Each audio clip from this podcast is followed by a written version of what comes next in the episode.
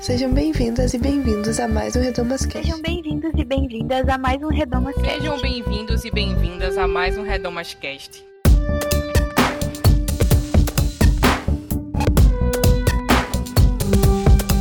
Sejam bem-vindos a mais um Redomas Cast. Que saudade que eu tava de falar isso, que saudade que eu tava de vocês.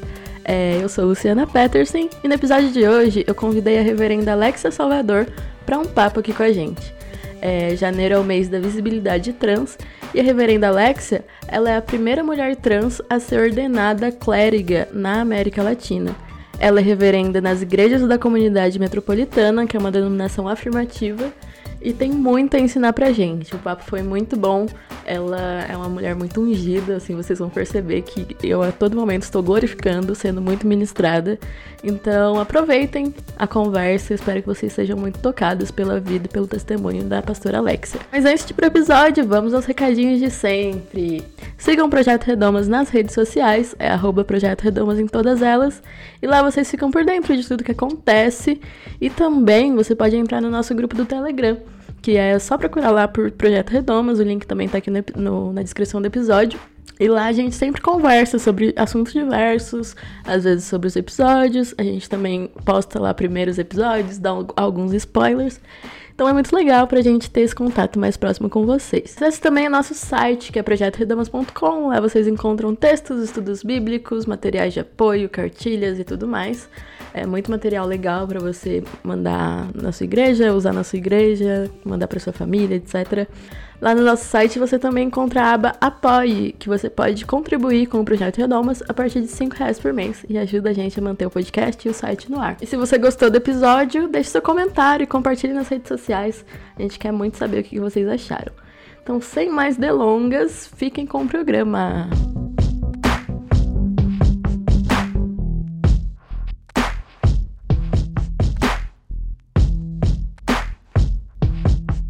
Então, bom dia, boa tarde, boa noite. Bem-vindos a mais um Redomascast. Hoje eu tenho aqui uma convidada muito especial, que é a reverenda Alexia Salvador. Alexia, muito obrigada por topar o nosso convite. Eu queria que você começasse se apresentando para gente, para quem ainda não te conhece. Claro, Luciana, gratidão pelo, pelo convite, bom estar aqui com vocês. Eu me chamo Alexia Salvador, sou uma travesti de 41 anos, Sou coordenadora, estou coordenadora pedagógica numa escola estadual em São Paulo. Sou mãe da Ana Maria, do Gabriel e da Deise.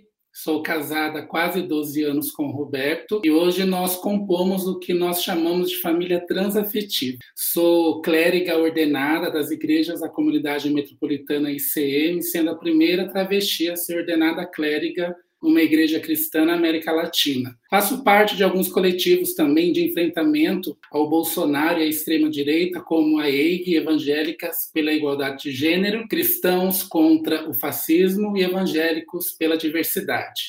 E estou atuando aí, buscando meu lugar no mundo, procurando meu lugar ao sol, para que a gente possa, de fato, construir aí uma sociedade igualitária. Ai, perfeito. Alex é uma grande inspiração pra gente. Você é a primeira é, clériga trans ordenada né, na América Latina. Então, pra gente é uma honra ter você aqui. É, então, eu queria também, Alexa, que você contasse um pouco da sua caminhada de fé. Como você conheceu Jesus e tudo mais. Eu vim de um lar católico, mas meus pais nunca foram aqueles católicos praticantes, aqueles que nós falamos que têm uma vida comunitária ativa. Aos sete anos, eu procurei o catecismo na capela do meu bairro sozinha, e desde então eu comecei a caminhar os, os, caminhos de Jesus. Foi lá no catecismo que eu aprendi a amar Jesus, que eu conheci Jesus e que eu tive um encontro pessoal com ele. E eu lembro que aos sete anos, assim que eu terminei a catequese, eu já ingressei lá no grupo de Crisma e já comecei também a dar aulas de catequese na minha comunidade. Então eu vou crescer dentro do espaço religioso, porque o espaço religioso, Luciana, era o único espaço que eu não apanhava. Eu, na escola, desde muito pequeno, sempre apanhei muito, sempre fui aquela criança que era motivo de chacota, que não tinha grupinhos de amigos, que não era convidada para os trabalhos escolares. E na igreja era diferente. Na igreja eu era amada, na igreja eu era acolhida, na igreja as pessoas me ouviam. Então, na minha adolescência, início da fase adulta, eu sempre estive presente dentro da igreja católica. Eu costumo dizer que quando católica eu só não celebrei a missa, porque de resto, todas as pastorais que você possa imaginar, grupo grupos Renovação Carismática, eu fiz parte, que culminou aos meus 18 anos, quando eu vou fundar uma comunidade de vida, junto com alguns irmãos em Mariporã, para acolher pessoas em situação de rua. E nós fundamos a comunidade Rainha da Paz lá quase nos anos 2000. E em seguida eu vou para o seminário, porque a vocação sempre foi algo muito forte dentro da minha alma, no meu coração. Eu sempre soube que eu tinha uma, voca uma vocação sacerdotal. Entretanto, é, um conflito interno muito grande também existia dentro de mim e era muito complicado falar isso com os padres naquela época. Ainda é, mas eu acho que lá nos anos 2000 era mais complicado ainda. E eu é, vou então para o propedêutico, depois eu vou para a filosofia, quando eu deixo o seminário, porque naquele momento eu entendia que apesar de ter certeza que eu tinha uma vocação, eu tinha certeza também de quem eu era, que eu não era um homem, mas que eu tinha me descoberto mulher. E eu não queria, de forma alguma, viver uma vida dupla ou viver uma vida na mentira. Aí eu vou deixar o seminário, triste pra caramba, porque aquele universo era o que me dava paz, era o que me trazia alegria na vida, mas eu também entendia que não era um espaço para mim. E eu vou conhecer a ICM depois de alguns anos, né? E lá eu vou mais uma vez redescobrir o meu chamado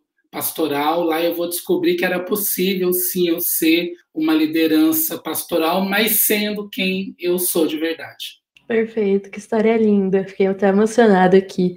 Você já contou um pouco, né, sobre o seu chamado pastoral, como você descobriu. Queria saber também quais foram os desafios, né? Não faz muito tempo que você foi ordenada, né? Tem quanto tempo? Mas então, você é atua já faz bastante tempo, né? Já faz 10 anos, desde quando eu conheci a ICM, mas em 2017 eu fui instalada pastora leiga na comunidade em São Paulo. E iniciei os estudos de teologia numa faculdade secular e também no Instituto Garland Garner, que é o instituto da nossa denominação com professores do mundo todo. Por quê? Algumas disciplinas teológicas a gente não vai encontrar nas faculdades seculares, como identidade de gênero e assim por diante.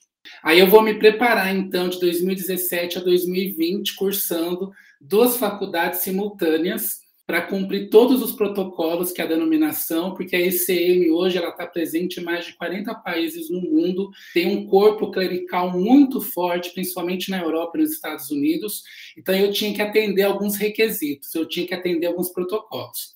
E em 2020, no dia 26 de janeiro, então, depois de passar por uma banca examinadora, onde a minha tese teológica falava e fala sobre o Deus transgênero que habita o meu corpo, eu fui aprovada e fui ordenada clériga no dia 26 de janeiro agora de 2020. Foi uma celebração linda, foi no templo anglicano no centro de São Paulo. Com, eu fiz questão de convidar lideranças de várias religiões, porque a ICM é, é ecumênica, a gente acredita muito no diálogo ecumênico interreligioso e foi uma celebração linda e os desafios foram imensos, foram vários, porque buscar esse referencial, sendo eu uma pessoa trans, buscando um lugar onde a cisgelinidade predomina ainda nos dias de hoje, é muito complicado até mesmo dentro da minha própria denominação. Quando a gente olha para o lado, olha no altar e você só vê pessoas cis. Então, é, chegar nesse lugar, para mim, era um desafio. Agora que está se completando dois anos agora esse ano, Luciana, eu vejo que o desafio não foi chegar. O desafio é permanecer nesse lugar, porque de todos os lados, diariamente, eu tenho que combater discursos de ódio, discursos que não são os discursos que Jesus nos ensinou, não são palavras das quais o Evangelho nos alimenta, no, é no sentido de que a todo momento as pessoas querem deslegitimar e dizer que não, que o meu ministério ele não é uma realidade. Então, todos os dias poder afirmar isso através do meu corpo, da minha militância. E hoje eu sei que eu não estou sozinha nesse ministério, porque Hoje nós somos mais, temos mais quatro pastoras leigas no Brasil, então elas estão caminhando também para serem ordenadas também clérigas, então isso me deixa muito feliz na América Latina de poder dizer para as pessoas que a vocação ela independe do seu corpo, ela independe da sua identidade de gênero, da sua orientação sexual, porque Deus ele habita onde ele quer Deus chama quem Ele quer e tudo tem um propósito. Eu sei que a minha vocação ela é um propósito de Deus. Eu sei sim que ela abraça muitas vidas. Eu tenho a alegria de cuidar hoje de pessoas no mundo todo. A internet nos facilitou isso, de poder ouvir as pessoas, orientar as pessoas e ser para elas aquilo que lá atrás eu não tive um ouvido aberto, mãos estendidas para que eu possa acolher as pessoas da forma que elas são. Amém. Gente, a mulher é muito ungida, né? Vocês estão sentindo aí. Jesus. E recentemente você se tornou mãe também, né? Você pode contar pra gente como é que foi esse processo? Você falou da sua Ai. família transafetiva? Posso sim. Desde pequena eu falava para minha mãe e para meu pai que eu teria três filhos mas eu não imaginava lá que eu teria família no formato que eu tenho hoje. Quando eu faço a minha transição de gênero, Luciana, depois de três tentativas de suicídio, eu prometi para mim que eu ia viver que eu não ia morrer, que eu ia viver. E quando eu conheci o, meu esposo em 2009, a gente foi nutrindo o desejo de ampliar a nossa família.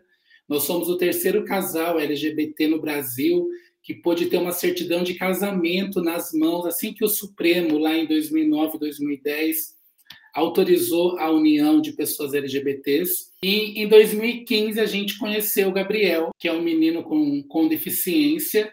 Aí eu fui mergulhar no universo da adoção, universo esse que muitas vezes a gente carrega muito do senso comum de conceitos equivocados sobre adoção. E o Gabriel adotou a gente, não foi a gente que adotou o Gabriel. O Gabriel era um menino na época de quase 10 anos que ninguém queria adotar por conta das demandas que ele tinha. Aí a gente foi se cadastrar no CNA, que é o Cadastro Nacional de Adoção. Aí começou a minha luta porque eu fui buscar na literatura e no próprio movimento LGBT outras travestis ou mulheres trans que já, que já haviam adotado e eu não encontrei nenhuma que tivesse concluído o processo de adoção. E eu tinha medo de que a juíza, na audiência, não desse a guarda do Gabriel para a gente por conta de eu ser uma mulher trans. Mas no dia 6 de outubro de 2015, depois de quase um ano de muita luta, de, de muita persistência, eu saí daquele fórum com uma certidão, com uma declaração onde constava lá que eu era a mãe do Gabriel. No ano seguinte, a Ana Maria chegou, uma menina trans de quase 10 anos, que estava lá em Jabotão dos Guararapes, lá em Pernambuco, e a juíza de lá me encontrou nas redes sociais, onde ela tinha visto uma entrevista que eu falava que o meu sonho era adotar uma menina trans. E a gente foi para lá e nós adotamos a Ana Maria. Ana Maria é o nome da minha mãe, eu dei o nome da minha mãe para ela. E no ano seguinte a história se repete de novo com a Daisy, outra menina trans de sete aninhos, aqui pertinho já, é, que o juiz também me encontrou nas redes sociais e, e, entendeu que a Daisy tinha que ser minha filha e filha do Roberto. Então hoje eu tenho, eu, eu sou mãe de três, um menino cisgênero com deficiência e duas meninas trans.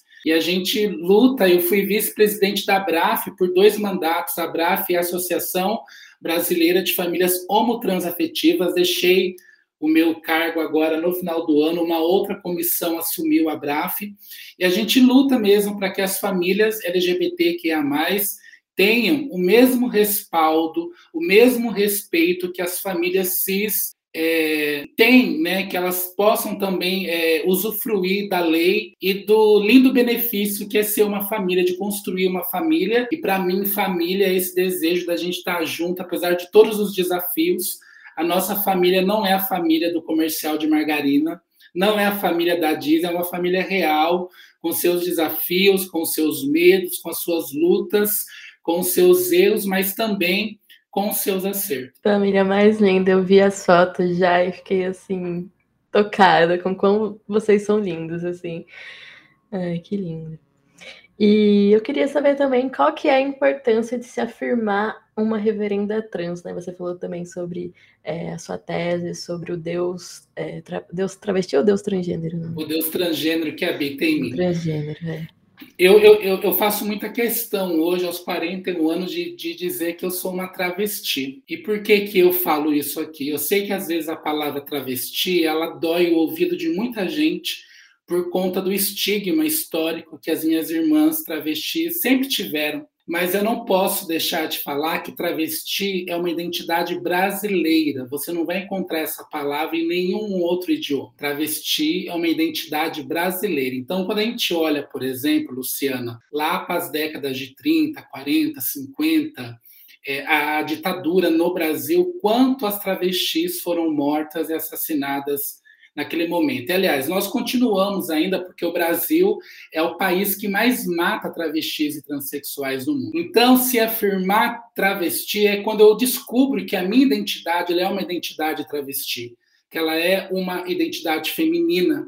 Então, para mim, é poder dizer é, da importância de assumir esse lugar dentro do cristianismo e fora é afirmar a nossa humanidade é afirmar que nós somos pessoas como as outras, que não há distinção do que nós vivemos.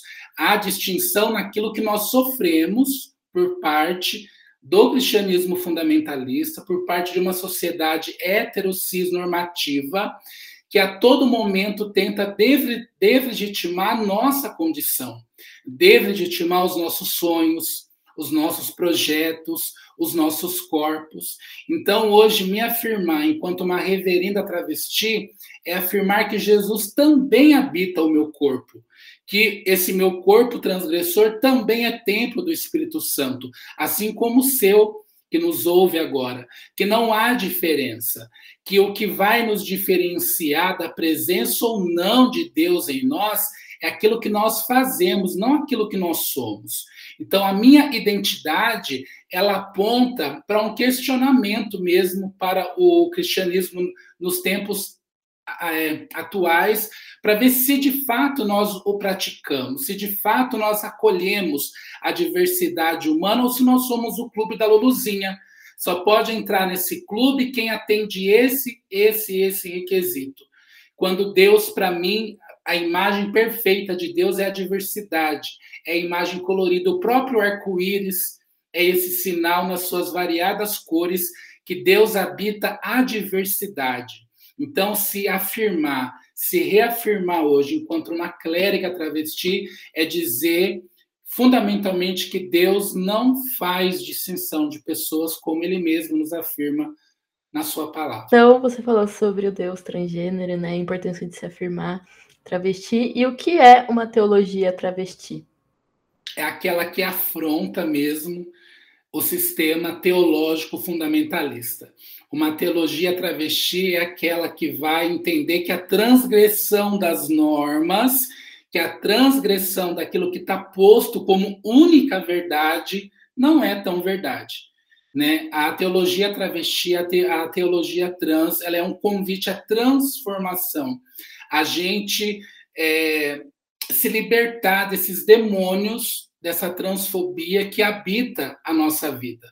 A teologia travesti, ela, ela não vem para é, desqualificar a teologia tradicional, aquela teologia quadradinha, mas entender que aquela teologia já não dá mais conta de responder à sociedade de hoje. Então, não é, nós não estamos aqui para dizer, olha, não é assim.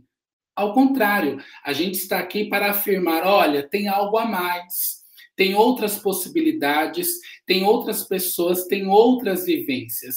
Às vezes as pessoas dizem que eu quero enfiar a goela abaixo as coisas que eu penso. Não, eu não quero enfiar nada goela abaixo. É que a vida toda me enfiaram goela abaixo uma única forma, que só tinha aquele jeito de ser cristã ou cristão, e que eu só podia entender Deus através de um único óculos. A teologia trans, a teologia travesti é um novo óculos que vai nos possibilitar ampliar o nosso pensamento, o nosso entendimento de percepção de Deus no mundo e de Deus em nós. Esse é o real motivo da teologia trans. Tô só glorificando aqui, muito ministrada. É. é... E quais que são as principais dificuldades de pessoas trans e travestis nas igrejas, né? Você já falou do dado, que é horrível, que a gente deve, assim, olhar com muita atenção e com muito arrependimento enquanto irmãos em Cristo, né? Enquanto cristãos, uhum. do, de que o Brasil é o país que mais mata é, pessoas trans travestis no mundo. Então, e a igreja tem responsabilidade nisso, né?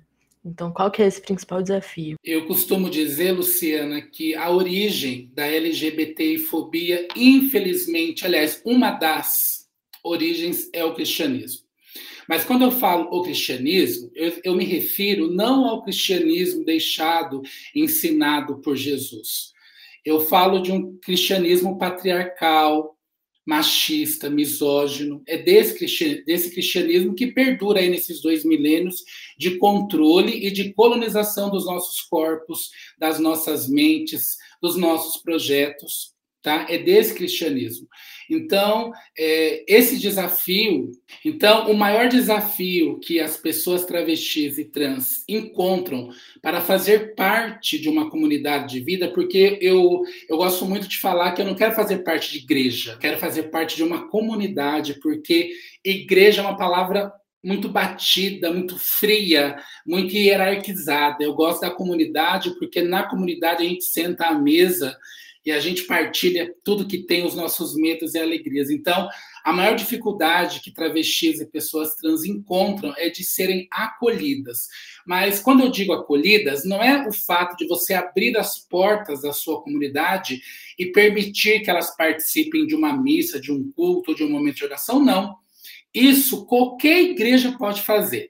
O que eu digo é, de fato, acolher essa pessoa na sua totalidade, na sua vivência, é, nas suas alegrias e nas suas tristezas. Então, quando eu olho as comunidades, até comunidades ditas inclusivas, viu que hoje nós temos várias comunidades inclusivas, não só no Brasil, mas na América Latina e no mundo. Eu falo no sentido, Luciana, é de você acolher essa pessoa e de dar voz a ela. Né, de fazer com que de fato ela seja parte daquela comunidade, daquela igreja.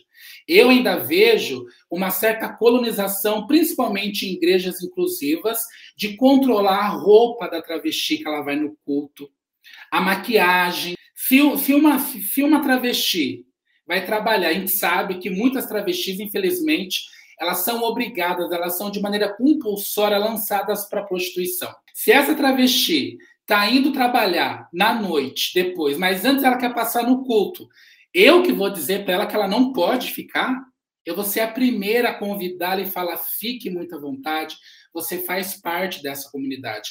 Se ela vai trabalhar depois vendendo o corpo dela, porque é o único meio que ela tem para sobreviver, não serei eu que vou dizer que ela está em pecado. E o que eu mais ouço, principalmente de pastores e pastoras ditos inclusivos, é essa afirmação que me deixa muito triste. Cada travesti que hoje é obrigada a se prostituir é por minha culpa, é por nossa, é por culpa da sociedade que as expulsou da escola. Eu sou coordenadora. Eu sei que a evasão trans, que a evasão travesti ainda é muito grande. Elas não conseguem permanecer na escola, Luciana. Isso vai dificultar o acesso à universidade. Elas não vão concluir o ensino médio, ou seja, elas vão ter que recorrer ao quê? A prostituição. Então, como que essa travesti vai conseguir permanecer na comunidade de fé se a comunidade de fé está discriminando ela, está olhando torto para ela, está reparando na roupa que ela usa? Então, a maior dificuldade é ser acolhida e fazer com que ela seja parte dessa comunidade. Então, não basta incluir. É, a ICM me ensinou que nós não somos mais somente uma igreja inclusiva inclusiva, qualquer eu sei que é redundante falar de igreja inclusiva, toda igreja deveria ser inclusiva, mas ser uma igreja afirmativa. O que é uma igreja afirmativa? É aquela que te acolhe e deixa você ser e permite você ser quem você é de verdade. Vai fazer com que você tenha ministérios, que você seja liderança pastoral, que você tenha a chave da igreja para abrir e fechar. Ou seja, você não é só uma espectadora, você faz parte daquilo de verdade. Perfeito, Alex. Nossa, falou tudo.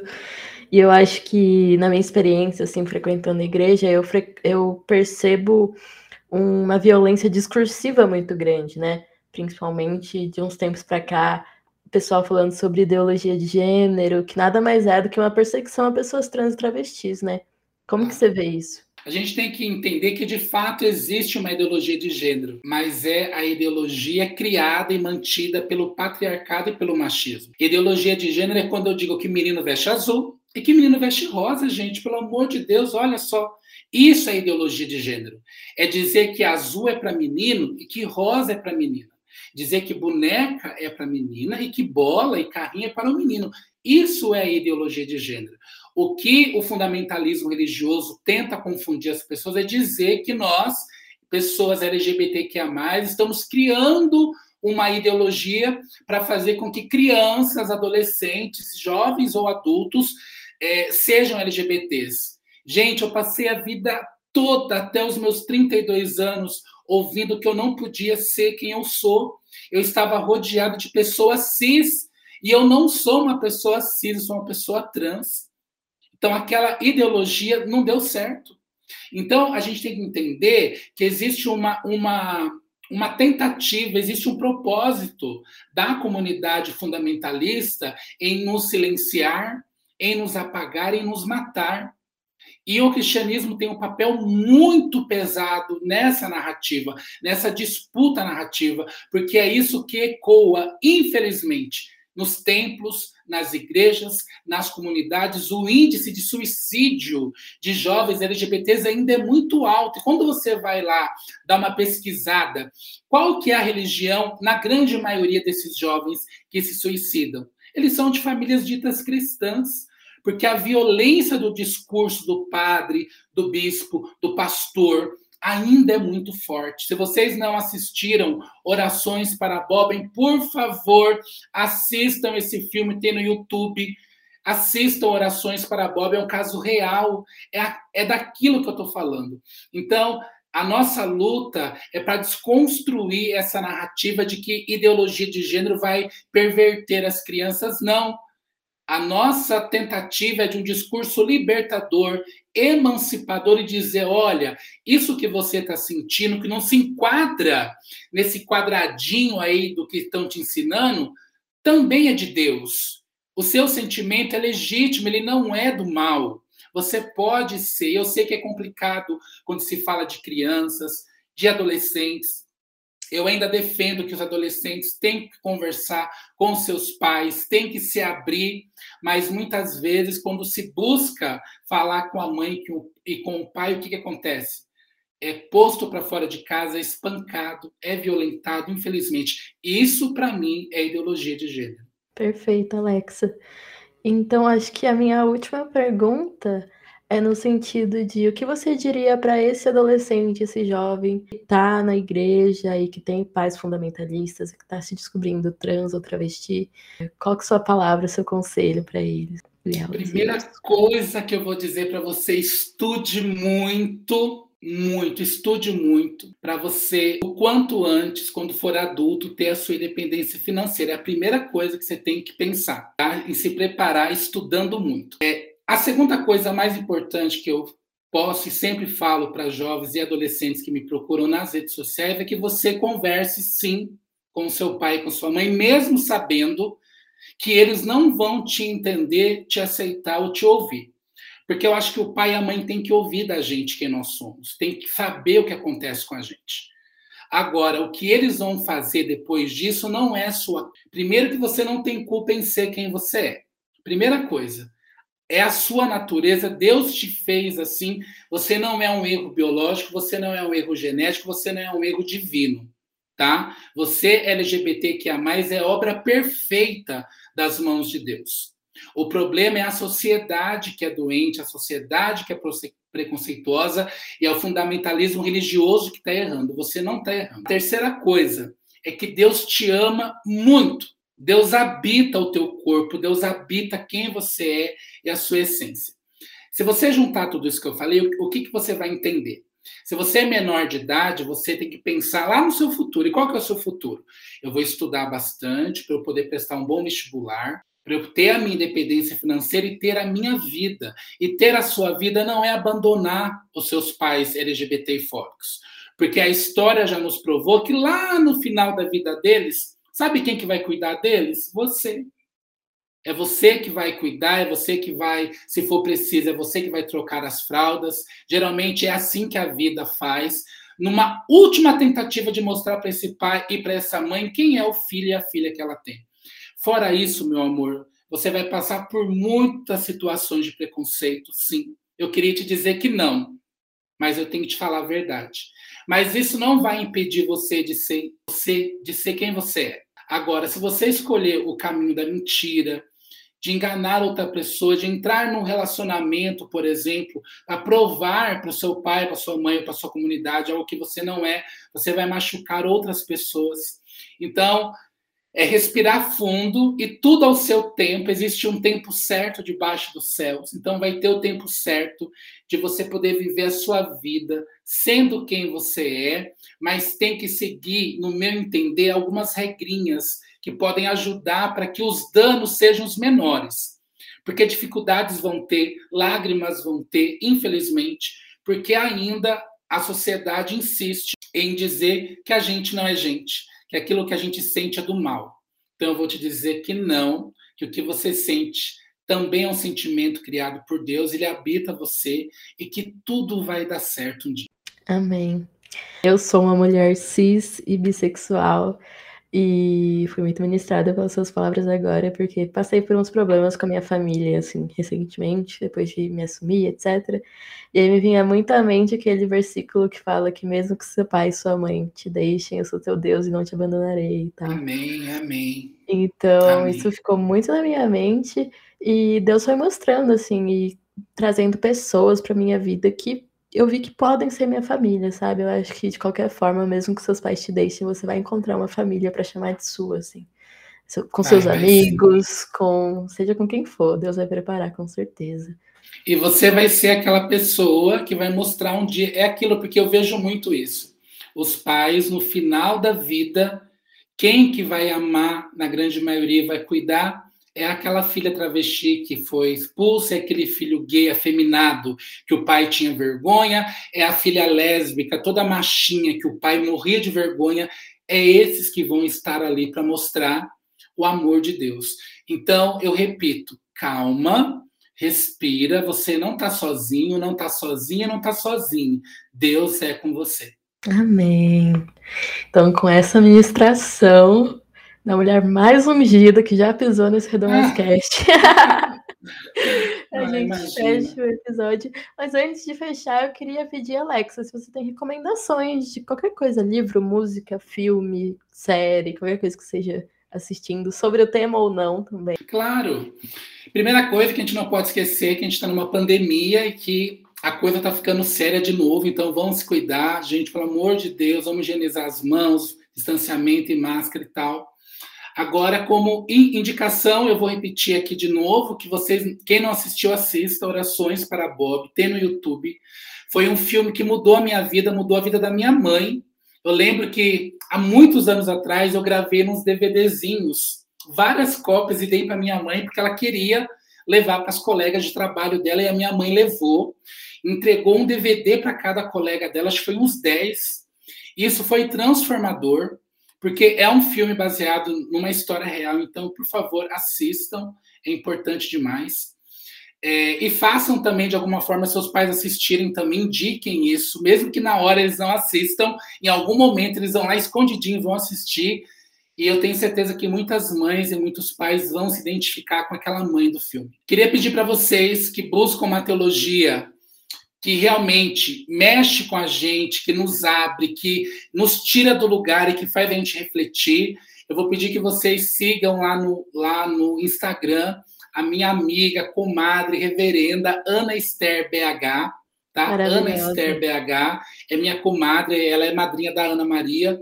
A Ana é uma teóloga, doutora, e ela tem muito conteúdo curto, rápido, fácil de assimilar, mas com muita profundidade. Então, se vocês não seguem a Ana Esther, sigam a Ana lá no Instagram, vocês vão ver que diariamente ela tem uma produção acadêmica maravilhosa que faz a gente refletir e que mexe muito com a gente. Se vale como conselho ou como dica, façam parte de coletivos, gente. Nós estamos numa era em que sozinhos a gente não consegue avançar ou conquistar direitos. Então, se você não faz parte de coletivos, procure fazer parte de algum coletivo. Então, eu vou deixar algumas sugestões aqui, porque os coletivos também amplificam as vozes e amplificam aquilo que nós sentimos, e a gente percebe que a gente não está sozinho nesse rolê todo. Então, você que é mulher evangélica, entende que você pode ser uma agente de transformação, venha fazer parte da EIG, Evangélicas pela Igualdade de Gênero. Nós agora somos uma associação com estatuto, CNPJ. Tivemos o nosso primeiro encontro nacional da EIG em São Paulo, foi maravilhoso. Então, nas redes sociais você encontra EIG, E-I-G, EIG Evangélicas pela igualdade de gênero. Você é homem, mulher também, que tem uma visão política, que tem uma voz na sua comunidade, faça parte dos cristãos contra o fascismo. Procura lá no, no, Instagram. Nós temos grupos em vários estados. Então, lá no Instagram, você, você que é do Brasil todo vai conseguir identificar, ou se na sua cidade ou no seu estado não tiver ainda um grupo dos cristãos contra o fascismo, você pode acompanhar as nossas redes. Então, essas são as minhas indicações aí para gente. Perfeito. A gente vai deixar todos os links na descrição do episódio, lá no site. Quem está ouvindo pode ir lá passar lá. E eu queria dar minhas indicações também. É, primeiro o documentário Pray Away, não sei se você assistiu, Alex, não, que tá na Netflix, é, que fala sobre o Êxodos, que é uma organização internacional que pregava cura gay principalmente ali nos anos 80 e tal, mas que tem filial no Brasil até hoje, apesar de ter acabado nos Estados Unidos, tem filial no Brasil até hoje. Então, mostra histórias de pessoas que pa passaram por essas tais terapias de reversão, né, para se tornar cis ou hétero, uhum. e que não, caso não deu certo, né, porque a gente sabe que não funciona, ninguém vai deixar de ser trans ou travesti, ou bi, ou gay, ou lésbica, enfim. Então, recomendo muito esse episódio, esse documentário Pray Away na Netflix e também a série Segunda Chamada, é, que é do Globoplay e que quando a Alexa estava falando sobre pessoas transexuais e travestis que não têm acesso à educação, né? Eu lembrei muito dessa série que é com a Linda Quebrada, que é uma cantora maravilhosa, travesti também. E tem um episódio muito fatídico, assim, que ela tá na escola e estudando à noite e tal, e ela não consegue ir no banheiro. Então são coisas tão pequenas, né? Assim, tão uhum. básicas, privações de direitos básicos. Então, acho que pra gente que é cis, a gente sempre tem que procurar, assim, conhecer mais e assistir essas coisas para ficar atento e não é, ficar reproduzindo cisice por aí, né? Uhum, com certeza. Então, muito obrigada, Alexa, pela sua presença. A gente fica muito grata, muito honrada, como eu já falei. A gente costuma terminar com um tchauzinho coletivo. Então, eu só falo um, dois, três e a gente fala tchau. Ok. dois, três e tchau, tchau. Tchau.